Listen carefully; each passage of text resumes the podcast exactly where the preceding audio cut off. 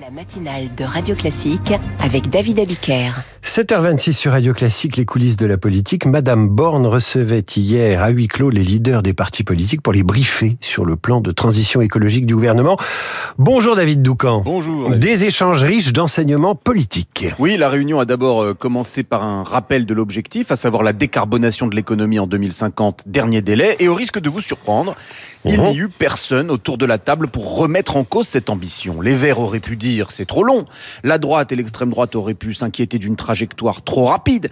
Il n'en fut rien. L'objectif fait consensus. C'est sur les moyens d'y parvenir que le débat a eu lieu. Marine Tondelier, pour les Verts, a considéré que le financement prévu par le gouvernement était insuffisant. Rappelons tout de même qu'il s'agit d'une augmentation de 7 milliards d'euros en faveur de la transition par rapport à l'année dernière. Stéphane Séjourné, le leader de Renaissance, lui a répondu d'aller interroger ses collègues Grunen en Allemagne parce que, a-t-il asséné, la France est le seul pays à s'astreindre à cet exercice consistant à définir précisément les politiques publiques à mettre en œuvre pour atteindre l'objectif. Puis, euh, ce fut le tour d'Éric Ciotti de prendre la parole. Le président de LR a lui aussi adhéré à la trajectoire, mais a demandé qu'on y parvienne grâce à des innovations technologiques de rupture. Et puis, il veut 35 EPR d'ici 2050. Le socialiste Olivier Faure a exigé un durcissement de la législation sur le transport domestique aérien. La première ministre a vu rouge. Elle lui a coupé la parole. Arrêtez avec les symboles.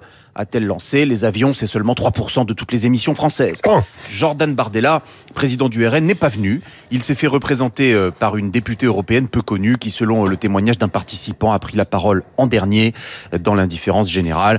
Quant aux insoumis, ils ont boycotté la réunion. Alors que la planification écologique, c'était une terminologie de Jean-Luc Mélenchon durant sa campagne. De toute façon, Emmanuel Macron n'attend pas grand-chose des oppositions en la matière. Non, euh, seule une partie minoritaire du plan devra passer par la loi, quand la majorité des dispositions pourront être prises par décret. Du reste, l'enjeu du président n'est pas réglementaire, il est politique et relève de sa relation directe aux Français. Il a besoin de les entraîner, sans les déprimer, et sans les assommer avec des considérations technocratiques incompréhensibles. C'est d'ailleurs pour cela qu'il laisse sa première ministre gérer les partis politiques et se réserve les annonces à l'attention du grand public lundi prochain, avec un grand discours à la Cité des Sciences de la Villette à Paris. Il effectuera ensuite une série de déplacements dans le pays pour faire la promotion euh, du plan de transformation. La plaquette euh, promotionnelle du gouvernement que j'ai pu consulter est intitulée France Nation Verte.